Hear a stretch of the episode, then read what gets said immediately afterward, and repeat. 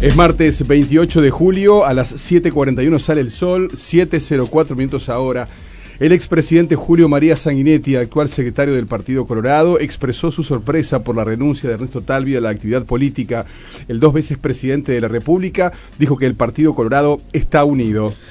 La bancada de Ciudadanos realizó una declaración ante la decisión de Talvi de dejar la actividad política en la que ratifica y hace suya la declaración del Comité Ejecutivo Nacional del Partido Colorado, ratifica su apoyo al gobierno de coalición y al compromiso oportunamente celebrado. Se confirmó un nuevo fallecimiento por coronavirus. Se trata de un paciente de 68 años del departamento de Montevideo. Hasta el momento son 35 las muertes por COVID-19 en Uruguay. El Ministerio del Interior informó que un funcionario de la Dirección Nacional de Identificación Civil de la oficina del JANT es sospechoso de tener coronavirus.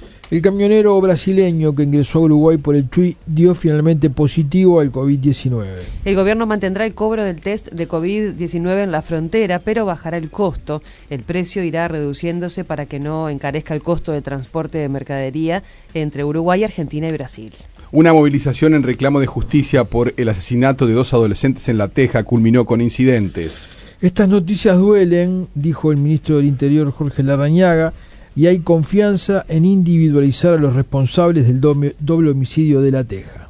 La estimación puntual de la tasa de desempleo para el total país en el mes de mayo se ubicó en 9,7%, igual valor al estimado para el mes anterior.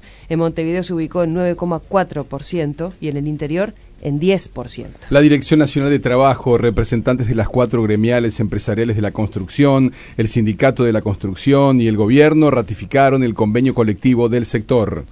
Unos 80 trabajadores del frigorífico Canelones llegaron a pie a Montevideo reclamando la reapertura del local. El intendente de Montevideo, Cristian Dicandia, cuestionó a quienes criticaron por electoralista la creación de mil empleos temporales en la comuna. La candidata a la Intendencia Capitalina por la coalición multicolor, Laura Raffo, anunció que para el próximo 15 de agosto estarán confeccionadas todas las listas que apoyan su postulación para las secciones departamentales. El candidato a la Intendencia de Montevideo por el Frente Amplio, Álvaro Villar, insistió con que se puede convertir a la capital en una de las 30 ciudades más limpias del mundo y darle valor a la basura a través del reciclaje. Se aprobó el Estadio Charrúa como escenario para disputar partidos de fútbol sin público. Los equipos grandes podrán visitar cualquier escenario habilitado.